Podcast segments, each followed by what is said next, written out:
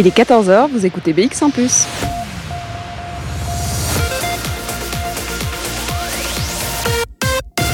BX1 ⁇ Radio de Bruxelles. Radio de Bruxelles. Jusqu'à 16h, Charlotte Maréchal vous fait vivre Bruxelles sur BX1 ⁇ Bonjour à tous, bonjour à toutes, j'espère que vous allez bien. On est vendredi, vendredi 19 novembre.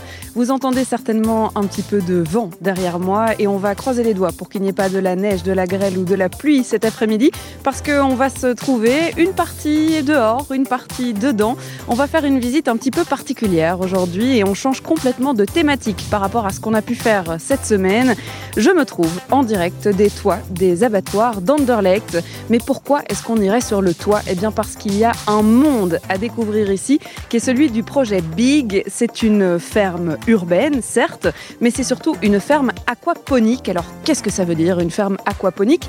Qu'est-ce qu'on cultive ici en plein centre de Bruxelles? Eh bien, on va apprendre tout ça jusque 16h puisqu'on est en direct et que je participe à une visite guidée. Je suis accompagnée d'une ASBL avec euh, des femmes. On est entre femmes ou presque puisqu'il y a un guide aussi avec nous qui est Paul Lallemand à qui je vais déjà dire bonjour. Bonjour Paul. Bonjour. Vous êtes euh, stagiaire ici à Big Anderlecht en horticulture, mais vous êtes surtout le responsable de la visite aujourd'hui. On est parti pour une heure de complète découverte. On va parler tomates, on va parler herbes aromatiques, mais on va même parler poissons, ce qui est un, comble quand on se trouve sur euh, le toit des abattoirs d'Anderlecht. Alors, on va commencer la visite puisqu'il y a une ASBL qui est là et que c'est plutôt courant puisque c'est l'un des buts du projet. On le découvrira tout au long de cette émission. Et eh ben, j'ai juste envie de dire que Paul, la scène est à vous. Merci. Donc bonjour à toutes.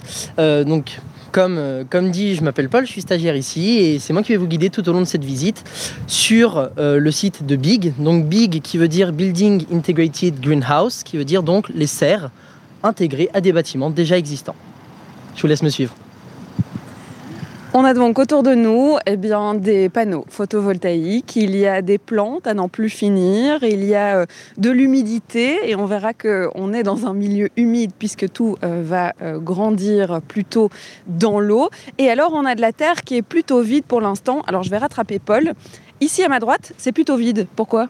Alors en fait, ce sont les jardins extérieurs qui sont sur notre site, mais ce ne sont pas nous qui les, cultivons.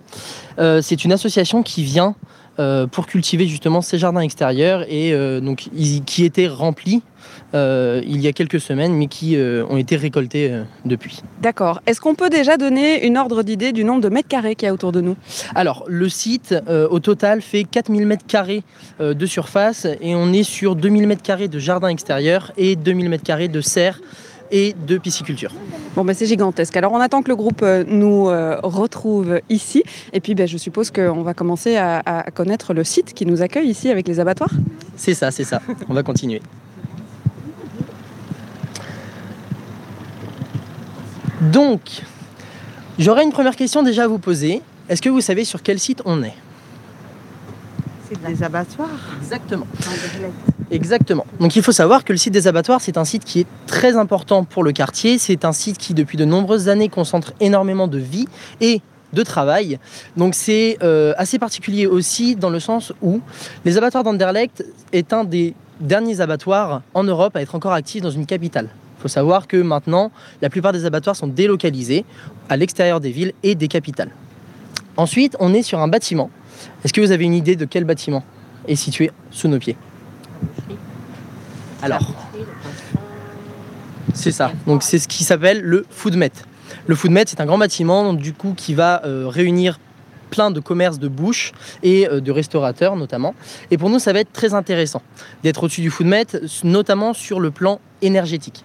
Pourquoi ça va être intéressant? Ici, chez Big, on est sur un système avec un souci d'économie circulaire. Est-ce que ça parle à tout le monde, ce, terme-là, l'économie circulaire? Oui donc l'économie circulaire, c'est vraiment quelque chose qui va être rejeté par quelqu'un, et ben on va le réutiliser pour ne pas gaspiller justement toute l'énergie qui va être renvoyée. Donc le Foodmet va renvoyer, consommer beaucoup d'énergie, et toute cette énergie, si on ne la réutilise pas, elle va être perdue. Eh bien nous, on va réussir à récupérer cette énergie pour alimenter notamment nos serres, donc la serre des fruits et légumes qui est juste derrière moi, et la serre des herbes aromatiques qui est juste en haut. Donc voilà, si vous avez des questions, vous n'hésitez pas. Si vous voulez que je réexplique quelque chose, vous m'arrêtez et on va continuer la visite. Moi, j'ai une petite question pour Paul avant d'écouter un premier morceau et pendant qu'on se déplace. On réutilise cette énergie, ça veut dire que rien n'est perdu. Tous les frigos qui sont en train de chauffer là en dessous de nos pieds, ils sont en fait récupérés pour euh, ben, notamment réchauffer les tomates Exactement, c'est vraiment le fait de réutiliser et d'avoir le moins de gaspillage possible. Parce que maintenant, on est quand même dans une conjoncture où euh, on essaie d'être de plus en plus écologique, dans une démarche de plus en plus écologique. Et c'est assez important, justement, de gaspiller le moins de choses possible. J'en reparlerai un petit peu plus tard, mais c'est comme l'eau, par exemple, dans le système dans, lequel on est, qui euh, va être moins gaspillée que dans un système conventionnel. Alors au niveau des odeurs, ça commence à sentir euh, les tomates, il y a du basilic aussi et plein d'herbes aromatiques. Je me trouve dans la plus grande dessert de ce projet Big Anderlecht. Il est l'heure pour nous d'écouter le premier morceau de ce Bruxelles Vie. Il est signé Moquelan, il s'appelle Récapitulatif et c'est tout de suite sur BX1 ⁇ de 14h à 16h. Bruxelles Vie. Je vous le disais, on est entré euh, dans la grande serre de ce Big à Anderlecht. On est entouré à ma droite de poissons, de bassins à poissons, et à ma gauche de plants de tomates cerises qui sont euh, pour la plupart bien rouges et qui sentent déjà fort la tomate. Alors, euh, notre guide du jour, Paul, nous a déjà expliqué que le projet a évolué. Hein. Ils ont commencé avec des bars, ils ont cultivé des bars ici au niveau des poissons, mais c'était pas vraiment connu du public. Et puis surtout, il leur fallait une eau qui était plutôt chaude. Alors, dans un projet circulaire, c'était compliqué hein, de faire euh, chauffer cette eau.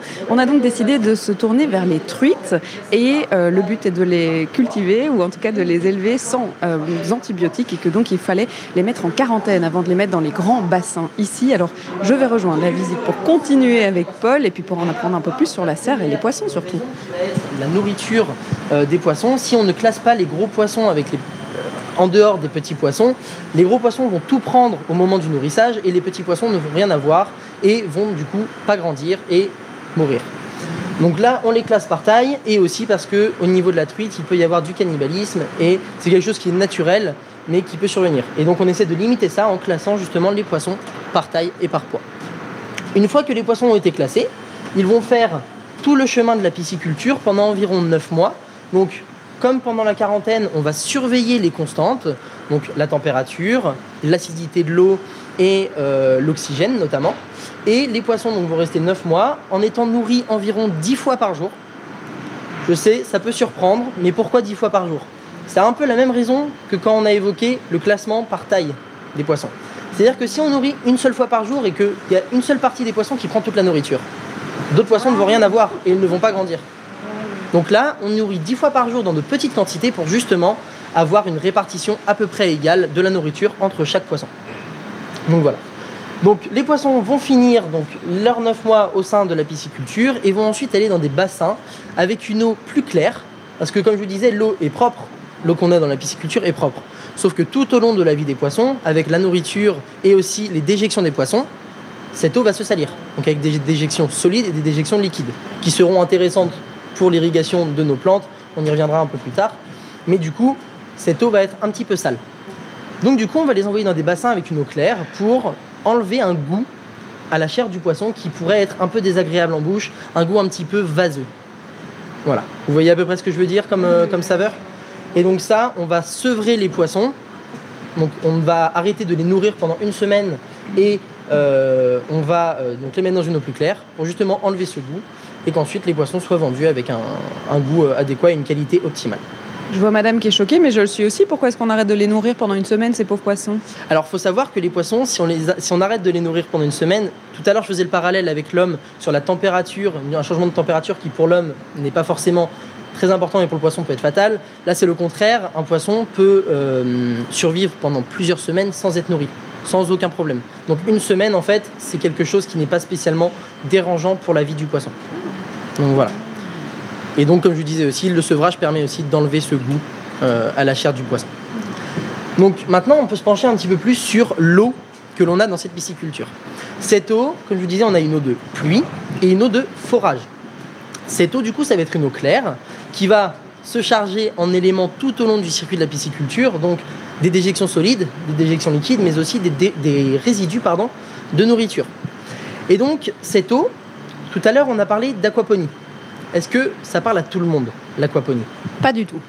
Pas du tout. Donc, l'aquaponie, Il faut savoir que c'est la réunion de deux mots.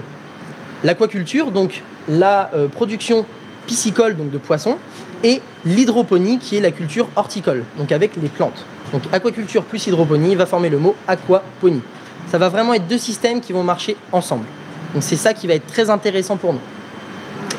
Et donc, comme je vous disais, pourquoi cette eau va être intéressante pour les plantes C'est qu'elle va justement se charger en éléments. Sauf que, évidemment, ces éléments ne vont pas être bénéfiques en tant que tels. On va devoir justement modifier un petit peu ces éléments. Et donc cette modification, elle va survenir grâce à une double filtration qu'on va voir un petit peu plus loin. Mais quand les poissons se reproduisent, c'est comment? Est-ce que le nombre dans un bassin ne serait pas... Ici, on n'a pas de reproduction. Euh, on n'a pas de reproduction des poissons parce que... euh, alors il faut savoir qu'on est sur de la truite depuis environ euh, un an. Et donc euh, c'est un- une technique qui est très compliquée à mettre en place, la reproduction. Euh, c'est très surveillé, donc c'est très technique et euh, ça demande beaucoup de place. Place que ici on n'a pas. C'est pour ça justement qu'on fait les alevins et, euh, et voilà. Moi j'ai une question. Ah, bah, allez-y. oui. Euh, vous allez nous parler plus tard de la finalité, euh, où arrivent ces poissons dans nos assiettes, euh, Alors. dans le marché, dans les restaurants. Ouais, alors je peux en parler maintenant, il n'y a aucun souci. Euh, en fait, donc ces poissons vont être abattus à la main par mes collègues et vont être donc abattus sur commande. On va pas abattre pour abattre les poissons, c'est pas le but. Le but c'est vraiment que selon la commande, on va abattre un nombre de poissons défini. Donc ces poissons vont partir euh, dans des commerces vraiment locaux à Bruxelles et alentours, mais on essaie vraiment de se concentrer sur Bruxelles. Je vous parlais tout à l'heure de nourriture locale, on essaie vraiment de rester dans cette optique. Et donc, euh, on peut retrouver dans des restaurants euh, bruxellois, euh, notamment la- nos produits. Pour les herbes et les tomates, ça va plutôt être dans les magasins. Pareil, à Bruxelles. Voilà. On a l'étiquetage des produits locaux ici, dans les magasins. Oui, vous pourrez, vous pourrez voir tout à l'heure le- les étiquettes, notamment pour les herbes. Donc effectivement, il y a un étiquetage bien particulier où vous voyez carrément que c'est que c'est. J'ai une question pour Paul. C'est vrai qu'on parlait de circularité euh, et du fait que bah, voilà, on a changé de culture euh, pour passer à quelque chose qui est peut-être plus durable ou plus facile à faire en termes d'énergie. Euh, c'est vrai que l'élevage des poissons, on le fait partout maintenant. Presque 50% de nos poissons en marché et en magasin sont en culture. Pourquoi est-ce que ici c'est plus circulaire qu'ailleurs?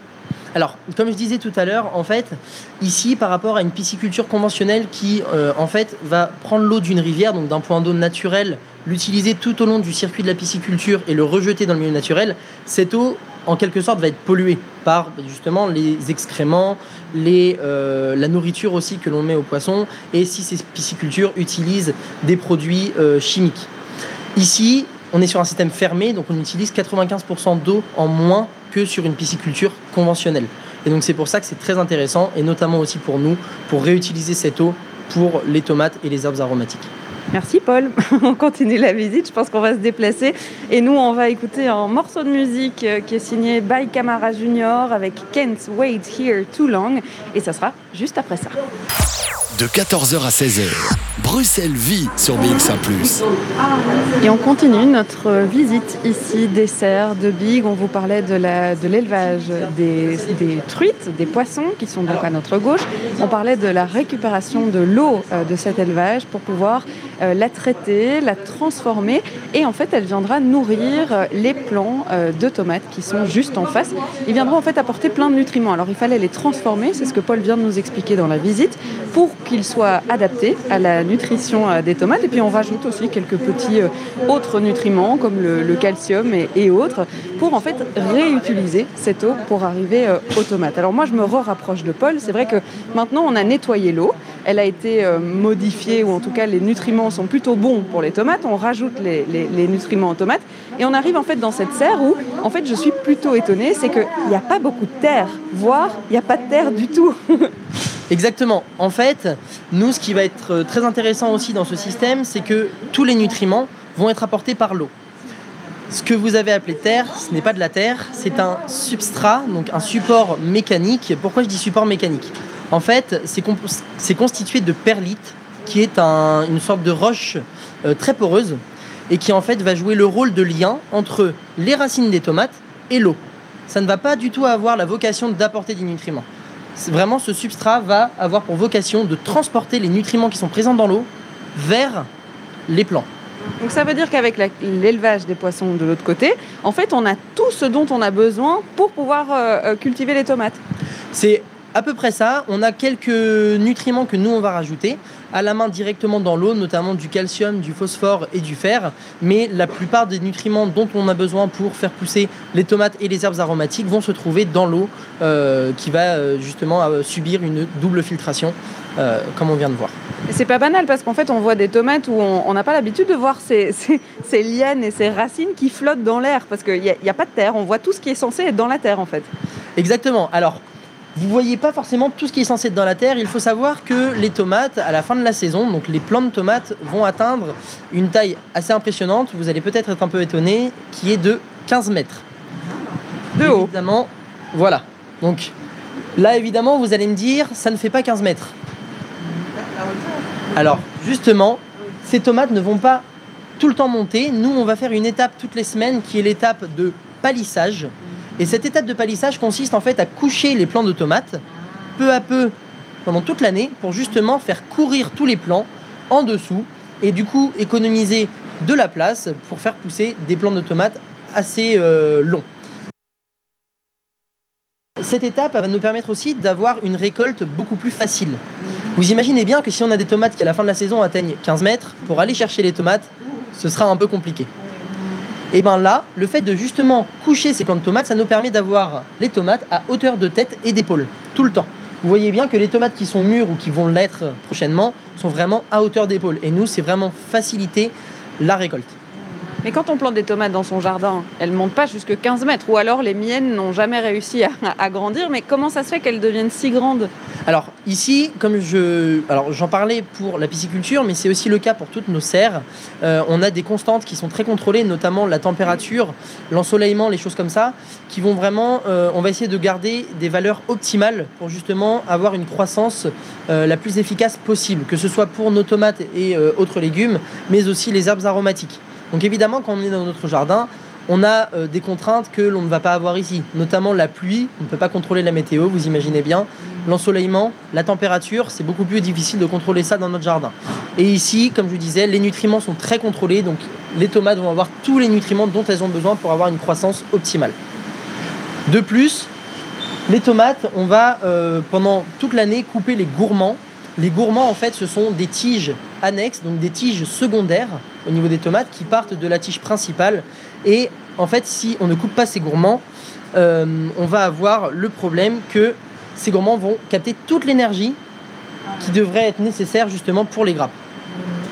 Et donc, le fait de couper ces gourmands, ça nous permet vraiment d'avoir toute l'énergie qui va être concentrée sur les tomates et d'avoir une croissance rapide et optimale. Voilà. La couleur aussi, Alors, exactement, il faut savoir que la saison commence en février et dure jusque décembre. Donc là, dans environ un mois, ce sera la fin de la saison. Et on est environ un mois, un mois et demi, deux mois sans avoir de culture dans cette serre-là. C'est une saison qui n'est pas la même que la saison naturelle, il faut quand même le dire. Exactement. Comme je disais, en fait, comme on contrôle les, les constantes au niveau de la serre, ça nous permet de pouvoir cultiver ces, euh, ces fruits et légumes tout au long de l'année. Évidemment, vous imaginez bien que l'ensoleillement que l'on a en été est quand même plus propice à la culture de tomates. On a quand même moins de production à cette période qu'en plein été, mais ça nous permet quand même de garder une production relativement constante. On continue. Est-ce qu'on a déjà expliqué ce que vous aviez dans les mains? Oui. Eh ben c'est pas grave, je, je, je l'apprendrai par après. Donc du coup, ensuite, au niveau des tomates, comme je vous disais, l'eau va partir dans des cuves. Une fois qu'elle est allée dans la pisciculture, elle va aller dans des cuves, elle va être vérifiée. On va vérifier qu'il n'y ait pas de contaminants qui soient présents dans cette eau. Et cette eau va arriver au niveau des petits tuyaux que vous voyez plantés dans le substrat des tomates. Cette eau va arriver au, goutte à goutte toute la journée. Pourquoi on fait un goutte à goutte et pas une irrigation d'un coup? La réponse est relativement simple, c'est que si on fait une irrigation d'un coup, on peut risquer de noyer entre guillemets les plants de tomates. Et euh, au contraire, si pendant une longue période on n'a pas d'irrigation, les plants de tomates peuvent sécher. Et donc ce n'est pas optimal. Vraiment la meilleure technique pour nous dans notre système, c'est d'avoir vraiment un goutte à goutte tout au long de la journée. Et donc c'est un travail à temps plein, je vois. Est-ce que C'est quelque chose qui est automatisé en fait.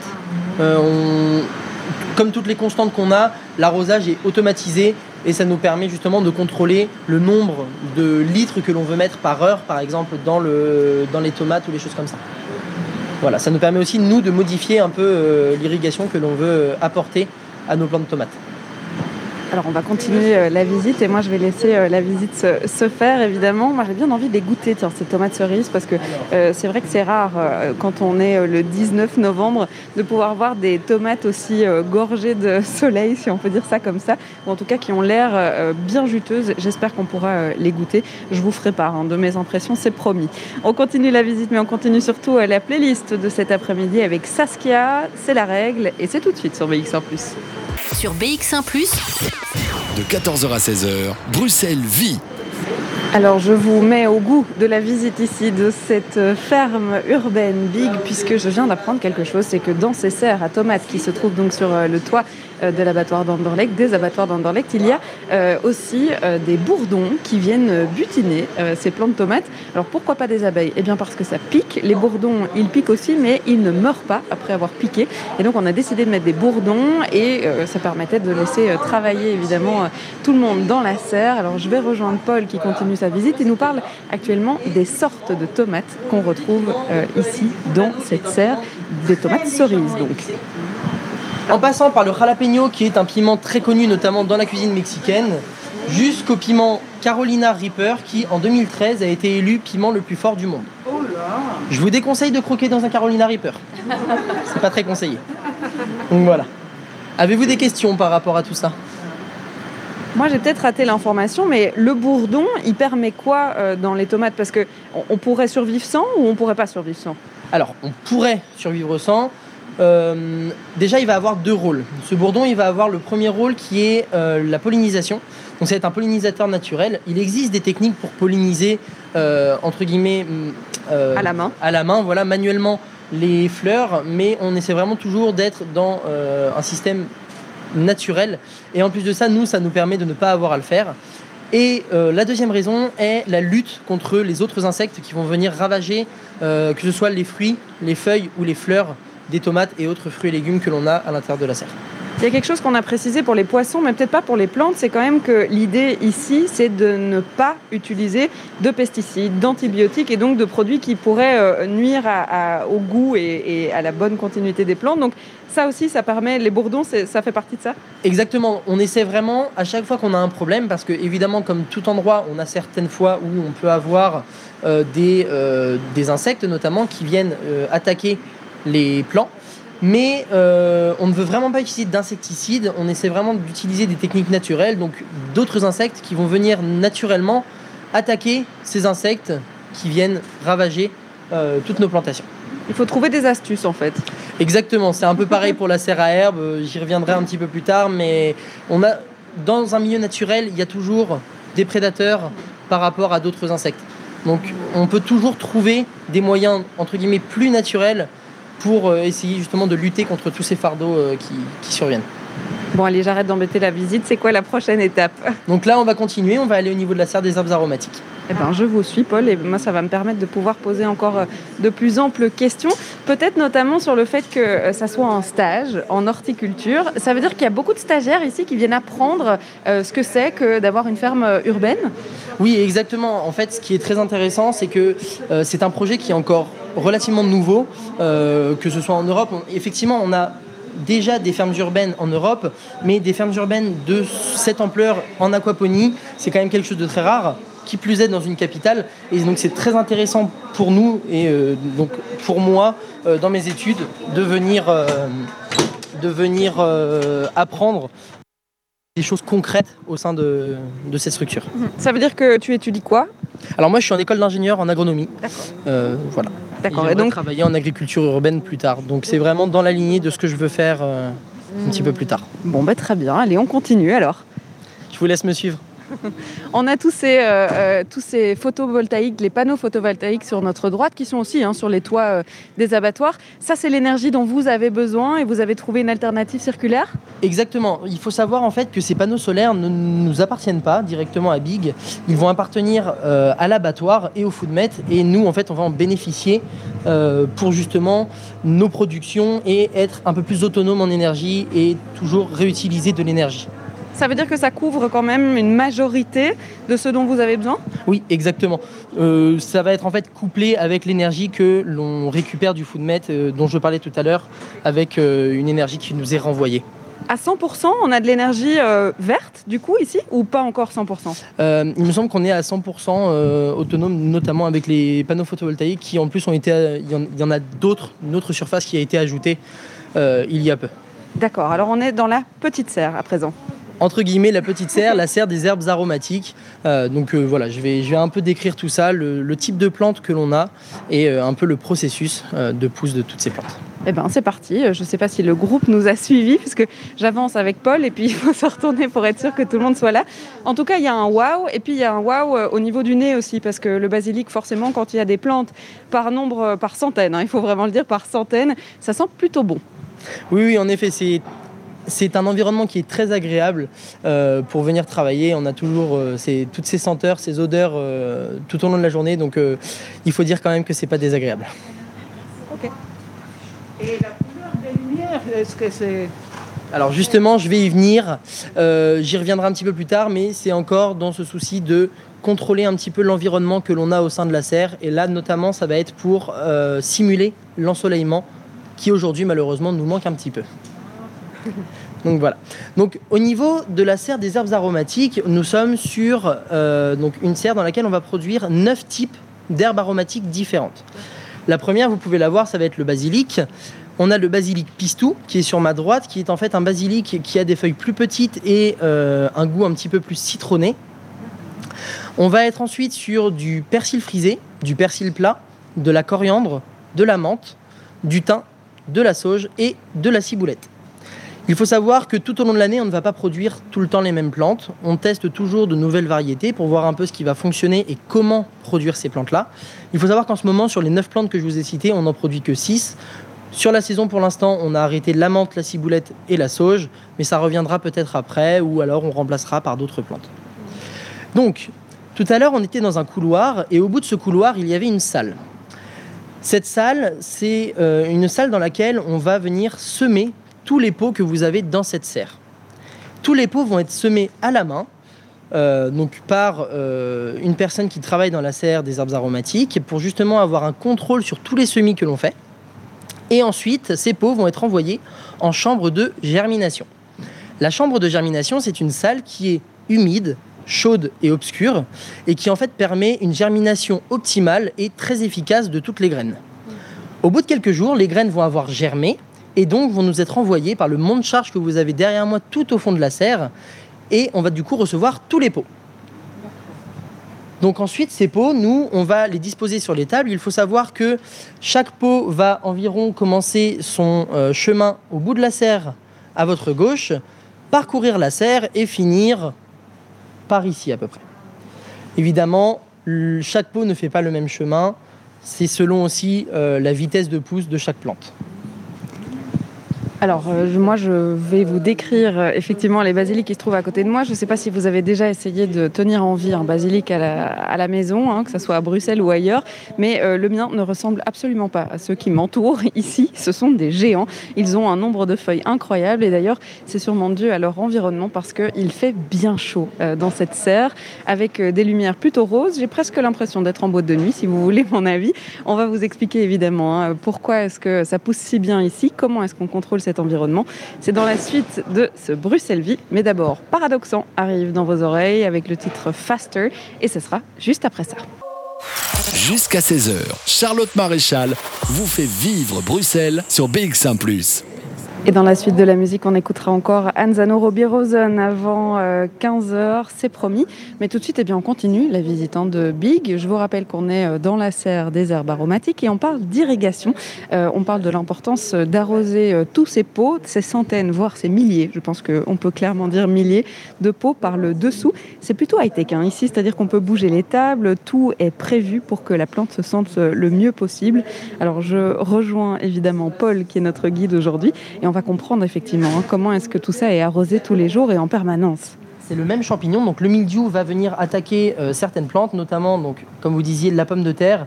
Euh, c'est très connu, notamment dans les années 1800, euh, voilà, avec la, crise de la pomme de terre en Irlande. Et donc en fait, ce champignon va venir attaquer les feuilles de basilic quand l'atmosphère va être trop humide. Et donc pour ça, nous, on essaie de contrôler l'atmosphère et d'assécher l'air, donc notamment en ouvrant les fenêtres qui sont juste au-dessus, en euh, justement mettant les lampes qui vont venir assécher un peu l'atmosphère et avec les ventilateurs que vous avez derrière moi qui tournent en permanence. Il faut savoir, donc, on essaie toujours de contrôler l'atmosphère. Comment on la contrôle? On a une station météorologique qui est située euh, dans le coin de la serre, tout là-bas. On ne peut pas la voir d'ici. Mais en fait, elle va nous permettre d'avoir un œil sur toutes les constantes qui sont au sein de cette serre. Donc, comme je vous disais, pour le midi, on va essayer d'assécher l'atmosphère. Mais évidemment, si on l'assèche trop, on va avoir d'autres soucis avec d'autres maladies, notamment un autre champignon qui est l'oïdium. L'oïdium qui est un champignon qui va apparaître euh, quand l'atmosphère va être sèche. Et donc, c'est pour ça que c'est assez compliqué. On n'utilise toujours pas de produits chimiques. Donc, pour traiter toutes ces choses-là, on essaie vraiment de faire de la prévention et euh, on ne traite pas une fois que la plante est atteinte. Donc c'est toujours compliqué de peser le pour et le contre en disant est-ce qu'on doit assécher, est-ce qu'on doit garder ça un peu plus humide, etc., etc. De plus, pour tout ce qui est insectes, parce qu'on en a aussi dans cette serre-là, avec des insectes qui viennent attaquer les plantes, notamment euh, des sortes de petites mouchettes qui viennent attaquer les feuilles de basilic, ou alors euh, des pucerons qui viennent attaquer les racines du persil.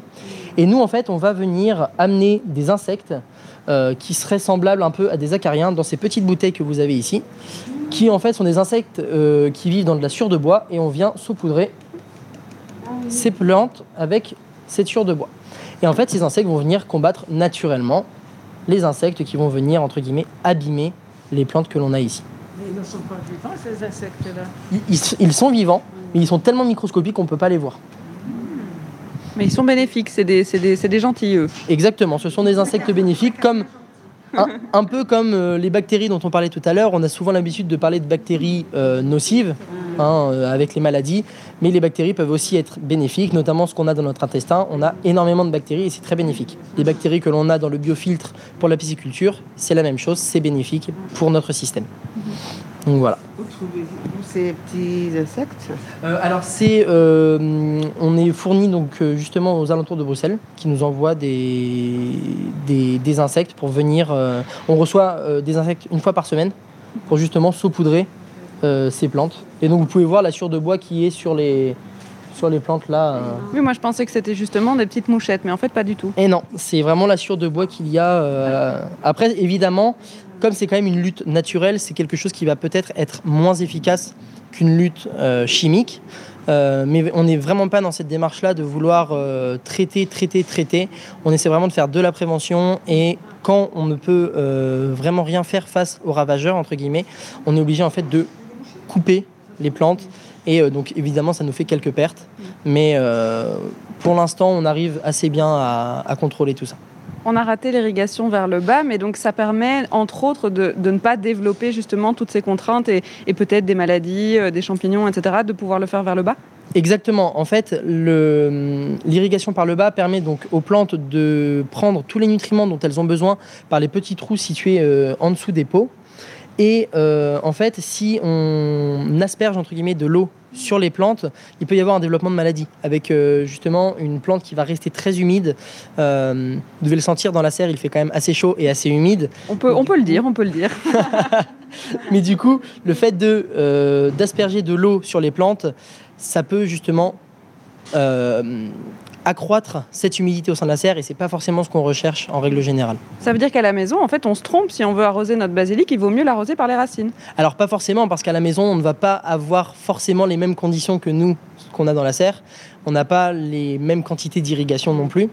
Euh, mais dans tous les cas, une irrigation par le dessous peut toujours être bénéfique pour des plantes. C'est quand même toujours quelque chose qui peut être très intéressant. Bon, mais comme ça, on saura comment les garder en vie. Je vous le souhaite. J'ai une question. Euh, donc, quand vous irriguez par le bas, la plante prend juste ce dont elle a besoin, Exactement. ni plus ni moins. Exactement. C'est pareil pour l'eau, par exemple. je- si vous irriguez une plante, si vous avez une plante en pot chez vous et que vous l'irriguez, vous mettez de l'eau, euh, vous voyez qu'en fait, il y a quand même une partie de l'eau qui ne reste pas à l'intérieur du pot. Il y a une partie de l'eau qui va partir du pot. Et en fait, toute cette eau, c'est de l'eau que la plante ne va pas prendre, dont elle ne va pas avoir besoin en fait pour euh, vivre. Et donc, euh, c'est un peu le même principe pour les nutriments. Elle va laisser les nutriments dont elle n'a pas besoin. Si elle est déjà assez riche en nutriments, elle va laisser les autres nutriments. Combien de tonnes de plantes ou combien de nombre de pots en fait on produit ici? Parce que je disais qu'il y avait des centaines, mais en fait il y a des milliers de pots si on doit compter. Exactement. Euh, après, euh, tout va dépendre de la saison. Là, par exemple, on approche la saison de Noël et on va vendre beaucoup plus de pots que ce qu'on vendait euh, notamment en octobre. D'accord. On, donc, on, Parce que le sens- basilic c'est plutôt Christmas time. Alors, le basilic, mais aussi les autres plantes. Il faut savoir que nous, le basilic, c'est la plante qu'on vend le plus. Mm. Euh, mais c'est-à-dire qu'on va augmenter vraiment les semis, donc le nombre de pots que l'on va euh, semer pour justement euh, prendre de l'avance par rapport à Noël et les choses comme ça. Ensuite, euh, donc là je disais, il y a environ 225 pots pour le basilic sur une table. Il faut savoir qu'avant on était sur environ 285 pots par table. Donc on a quand même réduit. Pourquoi on a réduit? Notamment pour la transmission de maladies. Moins on a de pots sur une table, moins la transmission de maladies va être importante et euh, rapide. Donc voilà. Ce qui prouve qu'ici ils sont peut-être 100 fois plus beaux que dans d'autres magasins où on pourrait les retrouver un petit peu racrapotés sur le, le- le bout d'une étale. Alors ça peut être ça et aussi comme je disais le fait de vraiment contrôler ce qu'on amène aux plantes pour avoir une croissance optimale et la plante la plus jolie possible et euh, la plus goûtue et la, avec la meilleure odeur. C'est vraiment ce qui, ce qui nous importe. C'est quoi la prochaine étape? Ben, on va pouvoir sortir et faire un petit, une petite parenthèse sur les jardins extérieurs. Allons-y, c'est parti. Moi, je vais peut-être demander à, à Chantal, c'est vous euh, Chantal, hein, euh, euh, je peux vous poser la question de savoir ce que vous apprenez et, et pourquoi vous êtes là cet après-midi Euh, en fait, nous sommes une équipe de formatrices dans une ASBL qui s'appelle Lire et écrire Bruxelles. Nous sommes situés à quelques mètres d'ici, euh, dans le quartier de Cureghem. Et nous avons voulu faire cette visite pour voir, voir éventuellement si on pourrait euh, faire un projet, monter un projet avec nos apprenants euh, qui sont en, formation d'alphabétisation. Et donc, c'est le but aujourd'hui de voir d'abord en amont ce qui se fait ici afin de pouvoir en parler après. Je vois que tout le monde est hyper curieux. Il y a plein de questions qui sont posées. Alors, ça veut dire qu'on s'intéresse aussi quand même beaucoup à, ce qui est euh, cultivé et à ce qu'on fait dans ce projet-ci? Bien sûr, parce que comme vous, euh, nous sommes des consommateurs et nous sommes aussi sensibles euh, à, ce qu'on mange, à ce que nous mangeons. Et donc, euh, c'est vrai que ça nous intéresse. Le marché des abattoirs, c'est, notre marché au quotidien. Et nous aimerions savoir ce qui s'y produit. Est-ce que les produits sont vraiment des produits de qualité? Et voilà, donc c'est pour ça que euh, cet aspect des produits locaux nous intéresse euh, particulièrement. Est-ce qu'avant de monter jusqu'au toit, on se serait imaginé tout ce qu'on est en train de découvrir aujourd'hui? Ah non, impossible. Mais à vrai dire, euh, pour ma part, c'est la deuxième fois que je viens. Euh, il y a quelques années, c'était pas encore construit. On nous parlait de pisciculture, on le voyait de loin. Mais là maintenant, je suis contente de réaliser que le, le pro- le projet est réalisé et, et c'est chouette de voir ça. Et ça fonctionne. Alors on va peut-être quitter euh, le four dans lequel on se trouve en ce moment même. Il faut quand même que je vous dise que j'ai encore ma veste sur moi puisqu'on était dehors il y a quelques instants. Alors on va sortir pour aller voir les jardins extérieurs. On va continuer la visite avec Paul et puis surtout on va continuer euh, la playlist. Romeo Elvis et To Die For arrivent avec le titre 10 fois. Mais je vous l'avais promis, Anzano, Robbie, Rosen, Waves, c'est tout de suite sur BX1+. Il est 15h, vous écoutez BX1+.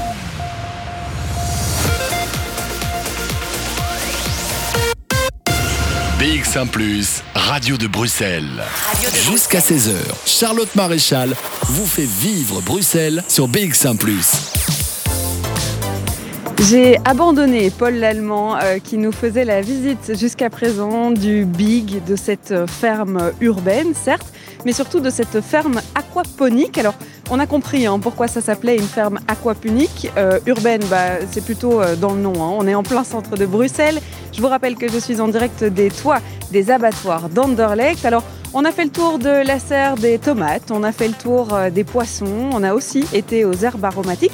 Mais c'est vrai qu'on n'a pas beaucoup parlé du développement de cette ferme et ça a été plutôt rapide puisque le projet date de 2018. Alors pour nous en parler, j'accueille Gwen Guillaumy qui est avec moi. Bonjour.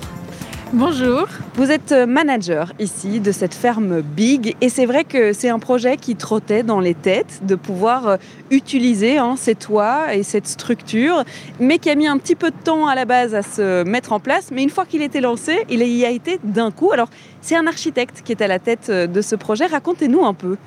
Tout à fait. Donc c'est effectivement euh, Steven Bakers qui est à l'origine du projet. Donc c'est un architecte assez connu en Belgique, puisqu'il a participé notamment à la rénovation du Berlaymont. Et euh, donc, il travaille beaucoup sur l'économie circulaire, euh, réutiliser des surfaces euh, en ville pour justement, enfin, valoriser des espaces qui sinon seraient inutilisés, et le recyclage des matériaux et des ressources. Donc, le projet a démarré en 2015, et quand il, donc ce bâtiment, le Foodmet sur lequel on se trouve, a été inauguré en 2015, et donc on a eu l'idée, enfin, il a eu l'idée de construire une ferme urbaine sur ce toit.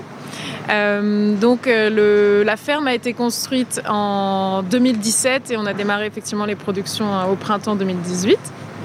Et donc, il est allé chercher bah, des investisseurs, en part, donc c'est surtout des investisseurs privés, pour pouvoir forcément financer la construction de cette ferme. Euh, et, donc, il a lancé ce projet qui, euh, qui, a, vraiment pour objectif de produire en ville pour la ville. donc, on, vend vraiment euh, plus de 95% de notre production dans un rayon de 30 km autour de la ferme. Donc, vraiment très, très proche sur des circuits très courts. Donc, en général, on livre directement dans les magasins ou dans des réseaux de distribution directs aux consommateurs. Et donc, l'objectif de, de, pourquoi produire en ville? Ben, Forcément, c'est pour euh, proposer euh, à nos consommateurs bah, des produits plus frais, plus durables, euh, avec un, impact environnemental moindre, mais c'est aussi pour pouvoir, c'est une solution en fait pour nous qui permet de produire sur des petites surfaces de manière intensive tout en étant durable, parce que souvent on lit intensité à, à des choses non durables, mais ici c'est vraiment le fait d'associer intensité et durabilité. Et donc on, démontre que, bon, c'est certes, vous avez vu, euh, assez euh, technologique, high-tech, mais on veut démontrer qu'on peut rendre une souveraineté alimentaire au territoire et donc euh, vraiment, oui, produire en ville avec les ressources de la ville, puisque comme vous avez compris, on récupère l'eau de pluie. on a autour de nous de nombreux panneaux photovoltaïques qui ne sont pas à nous, mais dont, enfin, nous, on, utilise cette électricité-là. On utilise également euh, la chaleur fatale des frigos qui se trouvent en dessous pour euh, chauffer les serres et refroidir l'eau de la pisciculture. Donc voilà, et on, utilise bien sûr cette surface de toiture euh, qui sinon serait non productive pour produire des aliments à Bruxelles. On l'a dit, c'est un, gros projet, hein, euh, big, et euh, ça n'est pas la seule euh, ferme urbaine qui se développe, mais c'est quand même la plus grande, la plus grosse en termes de production ici. Le but de cet architecte, c'est de pouvoir en faire d'autres, à titre européen, mais à titre mondial aussi, de pouvoir prouver que c'est possible. Alors, on a parlé du bâtiment qui se trouve sous nos pieds. On en profite plutôt bien parce que effectivement, ça produit de l'énergie là-dessous. Euh, il y a euh, tous ces food markets, enfin ce grand food market qui produit bah, pas mal d'électricité. Il y a de la chaleur, les frigos, etc. Donc on va le récupérer. Mais est-ce que ça veut dire que toute structure comme celle qu'on a ici pourrait abriter une ferme ou bien il y a quand même des conditions euh, légèrement strictes qu'il faut réunir pour pouvoir occuper les toits? Non, il y a bien sûr, euh, il y a bien sûr de nombreuses conditions. Euh, une première que vous pouvez imaginer, c'est la charge euh, qui peut être portée par le toit, puisqu'on parle ici rien que pour la pisciculture de milliers de tonnes à supporter. Il ne faudrait pas que ça s'écroule sur les bouchées en dessous. Hein. exactement. Donc la surface, de, enfin le toit a été prévu déjà à la base du projet pour abriter un projet de cette ampleur, pas forcément une ferme urbaine, mais voilà, donc ça avait déjà été prévu par les architectes de base. Et puis euh, on a quand même dû renforcer euh, une partie, notamment pour la pisciculture, pour pouvoir supporter le, poids de la ferme. Donc il y a ça comme condition. Bien sûr, il y a aussi respecter. Euh, on est en ville, donc il faut respecter les, habitants autour du projet. Donc c'est pour ça qu'il y a une partie du toit où il n'y a pas de serre construite, donc où il y a le jardin extérieur, ce qu'il faut pas avoir. On ne pouvait pas avoir les serres trop proches des habitations, tout ce qui est nuisance sonore ou olfactive ou etc. il faut faire attention à ça. Mais tout de même, je pense que la plupart des surfaces en toiture pourraient abriter des, des, des fermes urbaines, pas forcément aquaponiques, mais en tout cas des jardins extérieurs, comme on peut le voir, et il y en a plusieurs à Bruxelles. Mmh. Effectivement, euh, Big est la ferme aquaponique la plus grande en toiture. Alors ça génère aussi des contraintes, parce qu'en termes de logistique, il faut tout apporter sur le toit et tout faire redescendre, donc c'est pas toujours facile. Mais bon, on trouve que, que voilà, c'est un, un bel endroit pour développer ce projet. Si je ne me trompe pas, il y a quand même plus de 4000 m2 de serre ici, c'est ça? Euh, on a 4000 m2 de, toiture, de, de, surface de toiture. Euh, pour les, sur la somme des deux serres, on est environ à, à 1500 m2, plus euh, à peu près 600 m2 pour tout ce qui est pisciculture, euh, sans compter tous les espaces techniques euh, à côté. Oui, parce que c'est vrai que les herbes aromatiques, en plus, on les a fait au deuxième étage, on gagne de l'espace, on va encore plus haut que les toits. Mais donc, ça voudrait quand même dire que si on devait reporter toute cette structure et, et, tous ces espaces sur le sol, en fait, il n'y aurait pas beaucoup de lieux à Bruxelles qui pourraient accueillir une telle ferme. Ah non, non, tout à fait. Effectivement, là, c'est vraiment très compact en, en surface au sol. Et euh, sur, euh, sur cette petite surface, par exemple, de, de, de, 500, de 600 mètres carrés de serre d'herbe aromatique, on produit euh, plus de 160 000 pots d'herbe aromatique sur une année, 20 tonnes de, poissons et, et, 10 tonnes environ de fruits et légumes. Donc effectivement, au sol, ce serait plus compliqué et autant valoriser aussi des surfaces, bah, voilà, toiture, etc. Pour, ça pourrait être aussi au sol sur des, des surfaces de sol pollué on ne peut pas faire de l'agriculture, alors ce serait aussi une solution envisageable, l'aquaponie. Tout à fait. Alors on va découvrir qui travaille ici dans cette ferme, parce qu'on a rencontré euh, Paul, euh, qui est donc stagiaire, il est étudiant en ingénieur agronome. Eh bien, ça n'est pas le seul. Il y a plein de jeunes ici qui viennent apprendre justement ce que c'est une ferme urbaine, comment ça marche, comment est-ce qu'on peut la faire évoluer. Et on va parler d'évolution, parce que on l'a dit, on a déjà évolué depuis 2018. Il y a des choses qui ont changé, notamment le type de poisson qu'on élève ici, mais il y a encore plein d'autres choses qui pourraient changer dans le futur. On va voir ça euh, ensemble, si vous le voulez bien, Gwen euh, on va surtout écouter euh, de la musique avec la suite de notre playlist Bruxelles Vie, des artistes Fédération Wallonie-Bruxelles, ça c'est sûr. C'est Fen qui arrive dans vos oreilles. Life is so beautiful. De 14h à 16h. Bruxelles Vie. Et vous aurez euh, reconnu ce nouveau, ce nouveau titre pardon, d'Angèle Bruxelles, Je t'aime, qu'on vient d'entendre. Je suis toujours dehors, vous entendrez peut-être des mouettes autour de moi, c'est normal. On est aux abattoirs d'Anderlecht, elles ont élu domicile hein, ici définitivement. Je pense qu'elles trouvent suffisamment de nourriture pour pouvoir rester vivre à Bruxelles. Elles sont bien aussi, comme Angèle. Hein. Bruxelles, je t'aime, c'est une déclaration des mouettes. Voilà, euh, je suis toujours accompagnée de Gwen Guillaumy, qui est manager de cette ferme Big, qui est notre sujet de ce vendredi 19 novembre. Et c'est vrai que j'ai envie d'en apprendre un peu plus sur la vie de cette ferme. On a rencontré Paul, qui est donc euh, stagiaire, et puis euh, en dehors de l'antenne, j'ai rencontré encore plein de monde. Ça grouille de gens ici qui sont plutôt passionnés, qui viennent en apprendre encore des choses ici. Euh, combien de personnes travaillent dans cette ferme pour eh bien, arriver à ces chiffres de production qu'on a dit qui sont quand même gigantesques hein Oui, tout à fait. Donc euh, ça dépend beaucoup de, sur l'année, mais on est en moyenne entre 13 jusqu'à 20 personnes quand même, avec euh, 7 à 8 employés fixes. Et ensuite, on a toujours 2-3 stagiaires euh, qui sont plus, qui sont déjà diplômés, mais qui font plus ça pour se former euh, dans, le, domaine donc de l'agriculture urbaine, plus en horticulture ou en aquaculture. Et on a de nombreux euh, stagiaires écoles qui, sont très intéressés par le sujet, comme l'a expliqué Paul avant, euh, sur l'agriculture urbaine, l'économie circulaire. Il n'y a pas tant que ça de fermes de cette échelle euh, en Europe. Donc on reçoit beaucoup, beaucoup de demandes, d'intérêts et ça se visualise aussi par le nombre de visites que l'on fait. Donc on organise aussi des événements et des visites sur la ferme, euh, des visites qui peuvent être destinées bah, beaucoup aux écoles pour euh, expliquer ce que c'est l'agriculture urbaine, qu'est-ce qu'une ferme aquaponique, vraiment raconter notre histoire parce que de-là de juste produire, on veut sensibiliser les gens à, la circularité, à la durabilité. Euh, bien sûr, c'est un, cette, cet effort de durabilité est un effort continu. Donc effectivement, euh, on, a certains chantiers qu'on essaye de, prendre petit à petit pour améliorer notre durabilité sur tout plein de sujets. On est dans un projet qui est très local. Euh, dans la visite, on l'a compris, on a, parlé de l'historique un peu des, bâtiments ici, des abattoirs d'Anderlecht. C'est définitivement un, patrimoine euh, historique à Bruxelles, commercial et historique. On a récupéré euh, ce bâtiment, on en fait d'autres choses. Alors les toits, il y a des panneaux photovoltaïques partout, il y a une ferme. Mais il y a aussi, ben voilà, c'est le quartier de Kuregem et l'envie de rendre aux Bruxellois aussi avec des productions bruxelloises. Donc vous avez des liens avec d'autres ASBL, associations qui travaillent justement dans le quartier?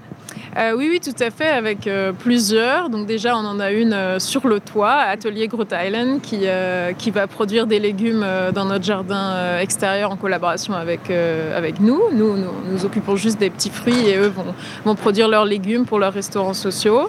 On travaille aussi beaucoup avec Culture Game, qui est une association sur le site qui, qui, fait notamment des repas avec les invendus du marché. Donc nous, on va aussi leur donner nos, nos fruits et légumes qui, sont, qui ne peuvent pas être vendus pour qu'ils les valorisent sous forme de repas qui sont d'ailleurs gratuits euh, pour les gens du quartier. Euh, ensuite, avec beaucoup d'ASBL et d'écoles qui viennent, comme je disais juste avant, faire des visites de la ferme. Euh, on travaille aussi avec Champignons de Bruxelles qui, euh, qui produisent des champignons. Alors là, c'est une entreprise, mais qui produit des champignons juste à côté, dans les caves des abattoirs, juste à côté de nous. Et plus des champignons de Paris, c'est des champignons de Bruxelles, c'est ça? Oui, c'est ça, exactement. Et on va travailler aussi avec différents traiteurs, souvent qui, qui, qui, ont aspect social, donc qui, qui vont former des gens en, en, cuisine, etc., en restauration, dans, dans le cadre de nos événements, etc. On l'a dit, Gwen, on a changé parfois d'avis euh, en mettant en place cette ferme en 2018. On a testé beaucoup de choses parce que euh, on est à, grande échelle. Il y a des choses qui fonctionnent, des choses qui fonctionnent un petit peu moins bien. Ça veut dire qu'on est en, constante évolution sur le type de choses qui sont produites, sur le nombre euh, de tonnes de, produits qui sont produits. Enfin, on, réévalue tout le temps les besoins et la pertinence de chacune des productions. Euh, tout à fait. Alors c'est vraiment euh, un processus constant de remise en question. C'est quand même un système extrêmement complexe et très nouveau. Donc on a appris énormément de choses depuis qu'on est arrivé. Alors sur chacune des productions, euh, les deux serres et la pisciculture, on a fait beaucoup de changements. Par exemple dans la pisciculture, on a changé d'espèce. On, produisait auparavant du bar rayé. On, produit maintenant la, la, truite de Bruxelles. mais sur les serres également, on, on, teste différentes variétés. Par exemple l'année prochaine, on veut tester de produire des fraises dans notre serre euh, de tomates, voilà, pour tester, voir ce qu'on peut faire, euh, qu'est-ce qui marche le mieux euh, en termes de production, mais aussi d'accueil de la part de nos consommateurs. Sur les herbes aromatiques, on a plus que doublé notre production depuis, depuis 2018, donc on est extrêmement content. Et effectivement, donc ça c'est en termes de production, mais aussi sur des petites choses, par exemple nos, packaging, on a décidé de, supprimer le plastique, donc on a, on a refait tous nos packaging d'abord d'herbes aromatiques, puis de, des fruits et légumes pour, pour être en 100% euh, carton ou papier recyclé et recyclable. Euh, et sur plein de petites choses comme ça, on essaye vraiment d'être en optimisation euh, continue. On étudie pour voir si on pourrait fumer le poisson sur place ou des choses comme ça. Donc il y a beaucoup de chantiers euh, en continu euh, sur lesquels on, creuse. De la truite bruxelloise fumée. Bah, moi, ça me donne envie. Moi, je suis pour le projet. on a donc ouvert en 2018. On a commencé cette production en 2018. On peut dire que le, constat ou le pronostic, là, en, trois ans, il est plutôt positif. on est plutôt dans ce qu'on avait attendu? Alors ça a été, euh, je pense que c'était très optimiste au début. On a eu plus de difficultés que prévu, mais le constat est quand même optimiste parce qu'on voit une amélioration euh, notable depuis 2018. Euh, il y a encore beaucoup de choses, enfin beaucoup de, challenges à surpasser. On voit aussi qu'on est, malgré la taille, on est un petit peu trop petit sur certaines choses pour, pour pouvoir optimiser. Finalement, on a beaucoup de main d'œuvre par rapport à, la taille de la ferme et notre chiffre d'affaires. Donc c'est quand même compliqué pour tout ce qui est rentabilité on y arrive petit à petit. Et, euh, on apprend surtout beaucoup de choses sur euh, cette ferme et on aimerait développer donc de futurs projets où alors on, utilisera toutes ces connaissances pour justement euh, essayer d'avoir quelque chose d'encore plus solide financièrement. Bon, mais on verra évidemment comment ça évolue. Merci beaucoup, Gwen Guillaume, d'avoir été avec moi. Et puis, euh, je vous parlais de la vie à la ferme. On a maintenant compris qu'on était entre une dizaine et une vingtaine. Ça dépend un petit peu du, mois euh, dont on parle. On va euh, rentrer dans l'agriculture urbaine pure et dure, puisqu'on va parler avec François Latry qui arrive pour nous parler de la pisciculture. Et on verra ben, comment ça s'organise. Tiens, une journée quand on arrive ici à la ferme. Il nous rejoindra dans quelques instants. Le temps pour nous, eh bien, d'écouter un morceau de musique. C'est Breaking Waves qui arrive dans la suite avec euh, une version acoustique signée Wallacy et ça sera juste après ça. Sur BX1 ⁇ de 14h à 16h, Bruxelles vit. 15h26, vous écoutez BX en plus, vous écoutez l'émission Bruxelles Vie et il est l'heure de parler de pisciculture et on va le faire avec le responsable ici à la ferme Big, c'est François Latry qui me rejoint. Bonjour François. Bonjour. On va peut-être commencer par le départ parce que quand on dit pisciculture, on se dit qu'il y a de la culture mais euh, on ne sait pas trop ce qu'on cultive. Alors qu'est-ce qu'on fait quand on fait de la pisciculture? Donc dans, pisciculture, ben, il y a le mot pisci, ce qui veut dire euh, poisson euh, en, gros. Donc il y a de l'aquaculture où on peut avoir une culture de toutes espèces aquatiques. Et quand on parle de pisciculture, on parle spécifiquement de poissons. Et donc il y a plusieurs types de, ce genre de pisciculture. On peut avoir des piscicultures dites traditionnelles, celles ouvertes, où euh, comme Paul l'a expliqué, euh, tantôt, on peut prendre de l'eau de, la rivière et l'eau est rejetée directement dans la rivière. Et on peut parler aussi de race en anglais qui est Recirculating Aquaculture Systems, et donc des systèmes à eau recirculée, où on vient réutiliser beaucoup la même eau. Et comparé à une, euh, aquaculture conventionnelle, on peut économiser entre, euh, entre 9 à, à, 10% d'eau comparé à, ce qu'on utilise. Donc on, on, va, on va économiser 90% d'eau. Euh, parce qu'on va réutiliser constamment cette eau en la filtrant de manière mécanique et biologique. Donc mécanique pour enlever les, les déchets solides et, euh, euh, biologique pour essayer de transformer les déchets liquides dans des déchets, pas des déchets, mais des, des nutriments qu'on va s'en servir pour les plantes, qui sont après beaucoup moins toxiques pour les poissons.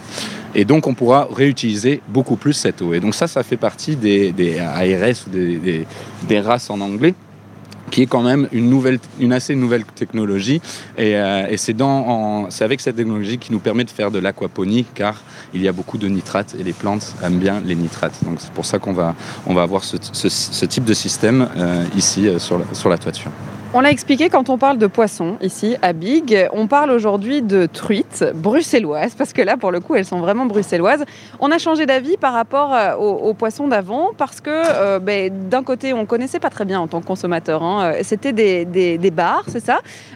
On connaissait pas très bien ce poisson-là et puis de l'autre côté, ben, en fait il était importé ce bar et en plus c'était dans une eau qui était vachement chaude et donc il fallait la chauffer. Alors ici on a des truites, ça veut dire que c'est plus facile de les élever ou bien ça ça reste quand même quelque chose de plutôt compliqué en tant que ferme urbaine de faire de la pisciculture ça reste, euh, ça reste compliqué.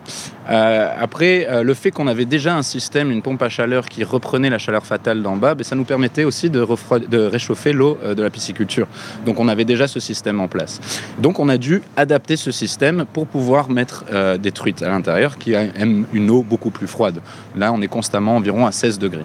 Et donc ce qui se passe, c'est que l'eau qui passe derrière les frigos qui, vont, qui va être réchauffée va après réchauffer les, les serres. En se réchauffant, cette eau va refroidir. Euh, en réchauffant les serres, cette eau va refroidir. Et donc, on va prendre cette eau froide pour refroidir la pisciculture, qui va après redonner de l'eau tiède au frigo d'en bas. Et c'est ce que la température dont elles ont besoin pour fonctionner. Et donc, en fait, on va utiliser la même pompe à chaleur pour et réchauffer les serres et refroidir la pisciculture. Donc, ça a dû encore de l'investissement à, faire. Euh, et donc, il y a encore une grosse mise en place, une grosse construction à faire juste pour pouvoir accueillir des truites. Après, on a fait plein d'autres euh, différents changements. Euh, on a pu euh, voir quelques, euh, quelques problématiques, notamment dans l'hydraulique de l'eau dans les bassins.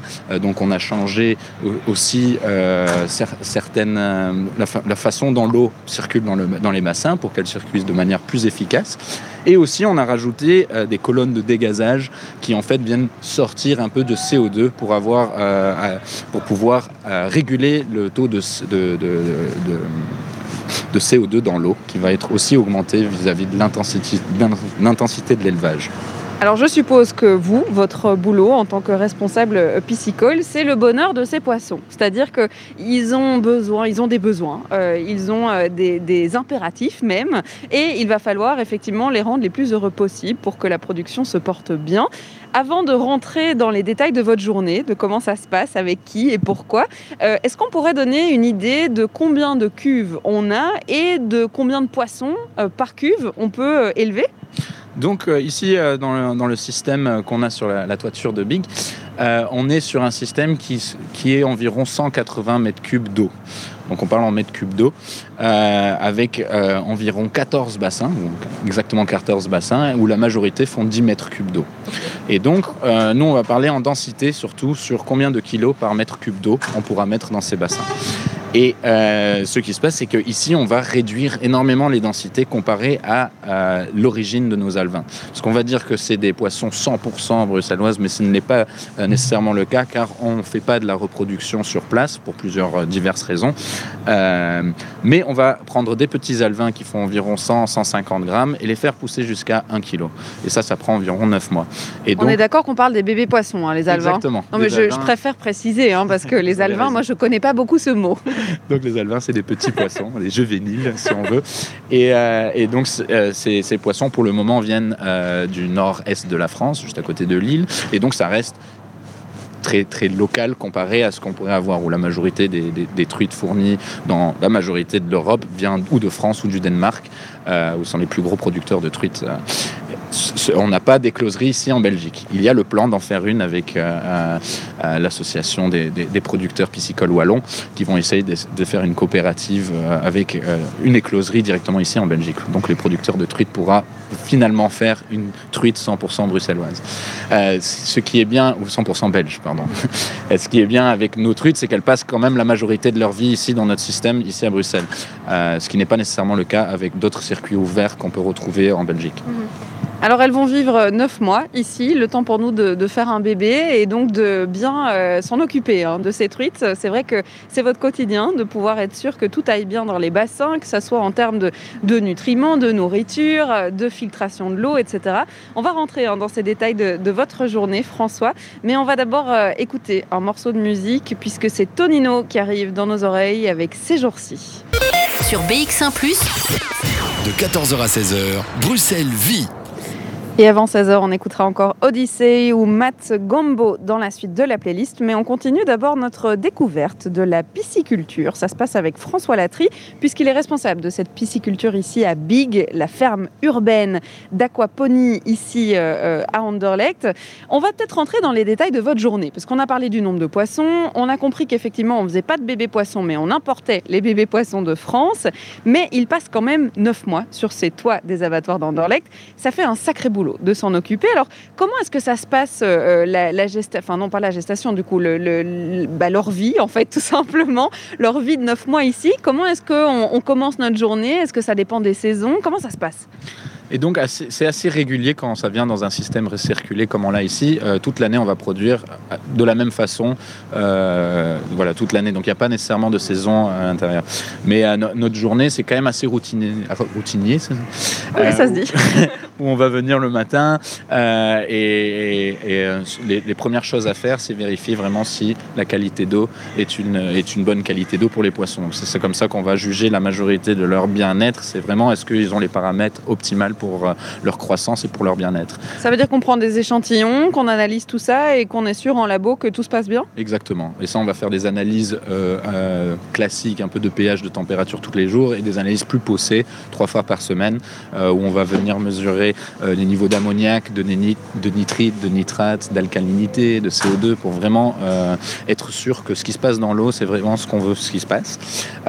une chose à faire assez importante, c'est aussi il y a des, des mortalités naturelles euh, comme dans toute population. il faudra venir les enlever euh, tous les matins, s'il y en a tous les matins. Euh, Donc c'est une des premières choses qu'on fait, c'est mesurer la qualité de l'eau, enlever les mortalités s'il y en a, et après il faudra les donner à manger. Donc comme, vous a expliqué Paul, c'est environ 10 fois par jour, mais nous on ne le fait pas nous-mêmes directement, on a des, nourrisseurs automatiques qui viennent donner cet aliment. Donc j'ai un grand contrôle sur euh, ces nourrisseurs pour vraiment donner la bonne quantité de nourriture aux poissons, euh, qui, continuent à grandir tous les jours, et donc il faut adapter euh, ce montant d'aliments.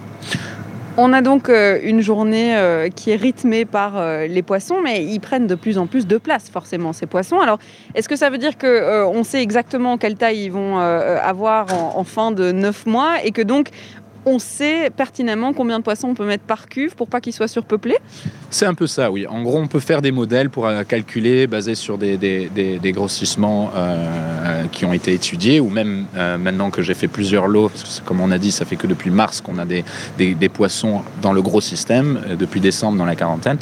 Et, donc on fait des poids moyens en fait toutes les semaines pour voir dans chaque bassin combien ils ont grandi comparé à la semaine d'avant. Et après on peut comparer ceci au modèle pour voir si, si ça a bien grandi, adapter nos, nos aliments euh, et adapter surtout le nombre de poissons dans chaque bassin. Donc il est important, euh, comme aussi Paul l'a expliqué avant, de trier les poissons euh, pour plusieurs raisons. un, pour éviter ces comportements de, de, compétition entre les gros et les petits, aussi éviter ces comportements de cannibalisme et surtout mesurer à garder des densités vraiment optimales à la croissance du poisson, mais aussi pour son bien-être, car on peut intensifier la production et avoir des, densités qui arrivent à 100 kg par mètre cube, par exemple, nous, on garde, on est en moyenne à 30, 40, voire 50 si on les pousse vraiment. Donc, euh, ils arrivent, euh, nos poissons, nos alevins arrivent à 115 kg par mètre cube et directement, ils baissent jusqu'à à 20, mètres, 20 kg par mètre cube. Donc, on leur donne beaucoup plus de place, même si ça reste dans un endroit qui est beaucoup plus petit. Est-ce qu'il y a des gros challenges ou des gros problèmes auxquels vous êtes parfois euh, confrontés? Vous parlez de mortalité. Peut-être qu'un jour vous remarquez qu'il y a beaucoup trop de mortalité. Est-ce qu'il euh, y a des choses qu'il faut quand même euh, vraiment gérer pour que ça ne devienne pas problématique? Le plus important reste cette qualité d'eau. Donc euh, c'est exactement avec ça qu'on va pouvoir euh, prédire quelques mortalités si on voit des comportements et euh, des comportements d'ammoniac qui commencent à monter. Parce qu'il faut savoir que nous avons une culture de poissons, mais on a aussi une culture de bactéries. C'est vraiment ces bactéries qui viennent changer ces, ces déchets en, en, en, solutions nutritives pour les plantes, qui sont vachement moins toxiques pour les plantes. Et donc il faut vraiment contrôler cette culture de bactéries. Donc il y a des centaines et des milliers d'espèces de bactéries dans ce bio. On appelle ça un biofiltre, un filtre biologique. Et euh, là-dedans, il faudra vraiment contrôler. C'est eux, c'est vraiment le cœur du système aquaponique. C'est ce biofiltre qui va nous dire si c'est eux qui vont nous créer et les nutriments pour euh, euh, les plantes et une bonne qualité d'eau pour les poissons.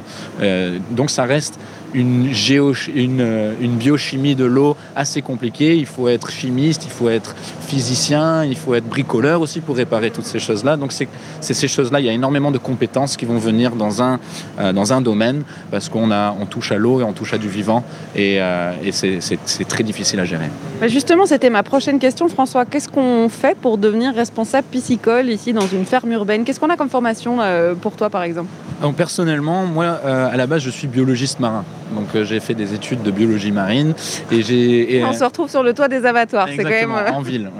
Euh, surtout que j'ai pu faire un... après avoir fait mon master, j'ai fait un master en Australie. Je travaillais dans un laboratoire sur la dynamique des sédiments sur les récifs coralliens, qui sont majoritairement composés de déchets de poissons. Et c'est là où j'ai réalisé les déchets de poissons, ça sert à beaucoup, voire à toute la vie du récif corallien. C'est où on en fait beaucoup? Ah ben c'est en aquaculture. Donc c'est là où je me suis dit peut-être que je voulais euh, sortir de la recherche un petit peu pour aller faire quelque chose de beaucoup plus concret rapidement. Et c'est là où j'ai réalisé que les déchets de poissons c'est quand même très très très important. On en crée beaucoup. Et aussi, la meilleure manière de sauver un poisson dans la mer, ben, c'est le manger sur place et encore mieux dans la ville là où on pollue encore moins. Ça nous mène à notre dernière thématique. Je suis sûre que depuis le temps euh, qu'on en parle, depuis 14 heures, de ces produits, de ces légumes, de ces tomates, de ces poissons, vous vous dites, mais moi aussi, j'ai envie de goûter, j'ai envie de pouvoir consommer ces produits à Bruxelles. Alors on va en parler hein, justement de, de cet aspect-là. Ça sera avec euh, Jens Delatte qui va nous rejoindre euh, dans quelques instants. Merci en tout cas euh, François d'avoir été avec nous. Et puis on a bien compris effectivement que les déchets de poisson, ben, ça fait pousser des tomates. Hein. Merci beaucoup et merci de vous d'être venu, d'être venu et de vous intéresser à notre projet surtout. Eh ben, c'est vraiment avec plaisir. Alors on entame la dernière partie hein, déjà de ce Bruxelles Vie. On va euh, écouter Matt Gombo, euh, je vous l'avais promis, avec Cats and Butterflies et ce sera juste après ça. Plongez-vous dans l'ambiance de Bruxelles avec Charlotte Maréchal. On a parlé de tomates, on a parlé de truites bruxelloises, on a parlé euh, d'herbes aromatiques, de basilic, euh, de pistou. On a parlé de plein de produits et vous vous demandez peut-être, eh bien tiens, moi, est-ce que je peux consommer ces produits en tant que bruxellois?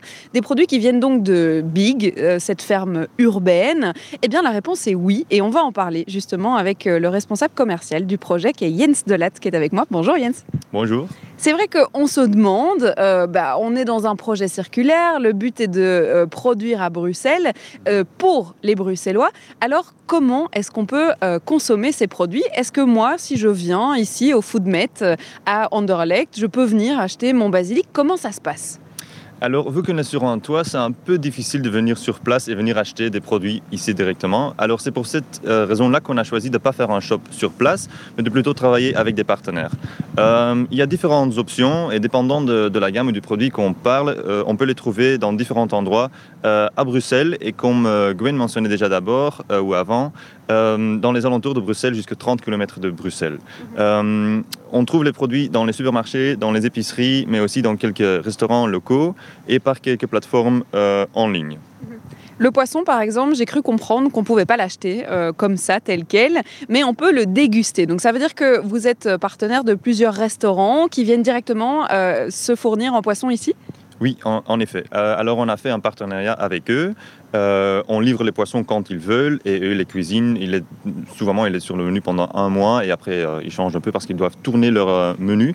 Mais on a 15 restaurants comme ça à Bruxelles, dans, dans les quartiers de Etterbeek, XL, mais plus loin que ça aussi. Est-ce qu'il y a une liste, par exemple, sur votre site où on peut retrouver tous les, points de vente? Oui, en effet. Alors tous les magasins et les restaurants où nous sommes, où notre truite, truite est à trouver, euh, est sur notre site web. J'ai envie de parler de prix parce que c'est, euh, on a parlé de positif, de circularité, euh, euh, de réutiliser les, le- le- les frigos, enfin l'énergie des frigos en bas pour réchauffer. On a parlé de panneaux solaires. Je me doute que tout ça, eh bien, ça n'est pas pour pouvoir les vendre au même prix que dans n'importe quel supermarché discount. Est-ce que les produits qu'on produit ici au Big sont plus chers que les autres? Malheureusement, ils sont plus chers que les autres. Euh, on ne peut pas euh, concurrer avec l'agriculture euh, conventionnelle, avec, des, euh, avec de la pêche dans, dans la mer Atlantique. Notre manière de produire est plus intense et assez technique qui apporte ses coûts. Et en plus, on travaille sur une surface limitée, même si c'est grand, et les 4000 m2, c'est, ça, ça a l'air grand, mais en termes de, de production en serre et en pisciculture, c'est pas vraiment beaucoup de surface. Et il y a toujours, on a toujours fait les investissements dans des installations techniques qui ont coûté assez euh, cher. En plus, c'est une manière de produire qui est assez nouveau. Alors, on est encore en train de, de- de développer cette manière de produire qui apporte aussi ses coûts un peu plus élevés que, euh, disons, euh, notre concurrence ou des, des- des produits classiques. Euh, on essaye, bien sûr, de, de devenir toujours de plus en plus efficace, justement pour pouvoir descendre les prix. Ce n'est pas notre but de les, de les vendre cher. C'est juste qu'actuellement, ça coûte encore cher de les produire comme on fait. Euh, et on espère que dans le futur, ça, ça changera. Pour l'instant, ça veut dire que les partenariats qu'on fait euh, dans les supermarchés, les épiceries, etc., ça reste euh, pour un public qui aurait les moyens de euh, se payer ce, ce genre de produit qui, plus est, est bio. hein. Il faut quand même le rappeler, il n'y a pas d'insecticides, il n'y a pas de, de- de produits euh, toxiques. Donc euh, voilà. il y a l'aspect bio et, euh, et- et ça a un prix. Voilà, c'est ça. La durabilité a malheureusement aussi un prix.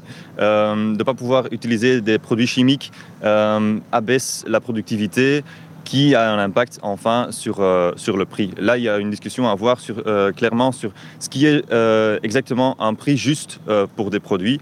Nous, on essaye d'informer nos clients et les, gens de la ville de, Bruxelles, par, par, vous par exemple, justement pour leur montrer comment on produit, pour qu'eux ils puissent voir eux-mêmes ce qu'on fait et pourquoi il y a ces prix derrière. Pour nous, c'est le prix juste, mais c'est une discussion très, très large et complexe. Est-ce qu'on peut donner quelques exemples de prix? Parce qu'on parle de prix juste, ça veut dire que mon ravier de tomates cerises, par exemple, je vais le payer combien?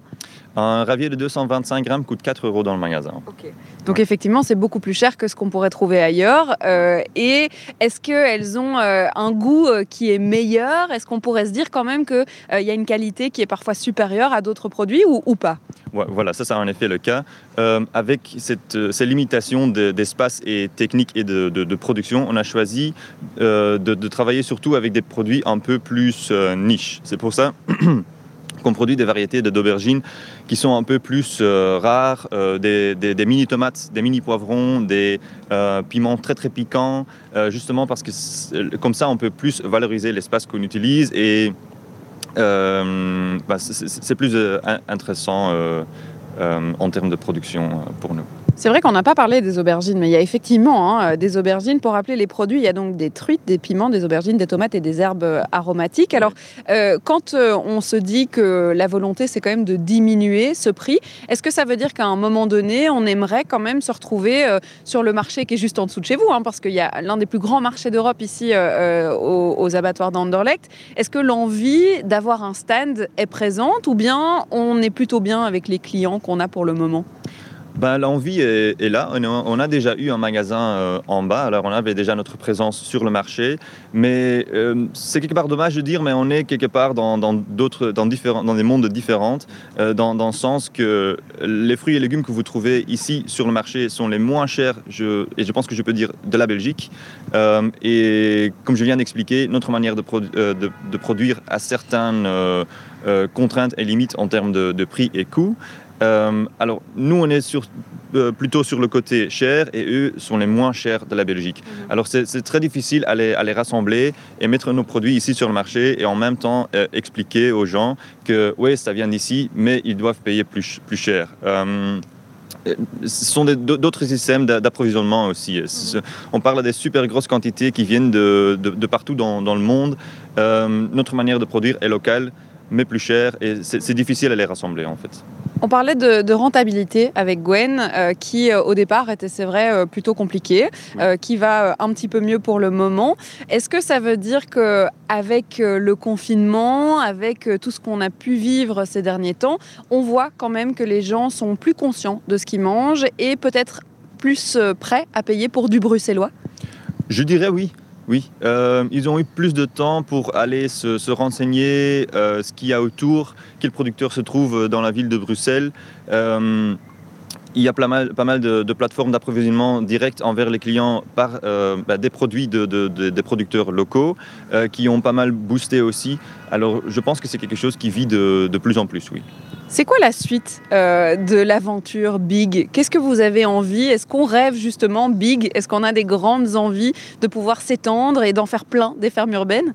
En effet, en effet. C'est dès le début, c'est le but de, construire plusieurs fermes en Belgique, mais aussi euh, en Europe, dans les grandes villes.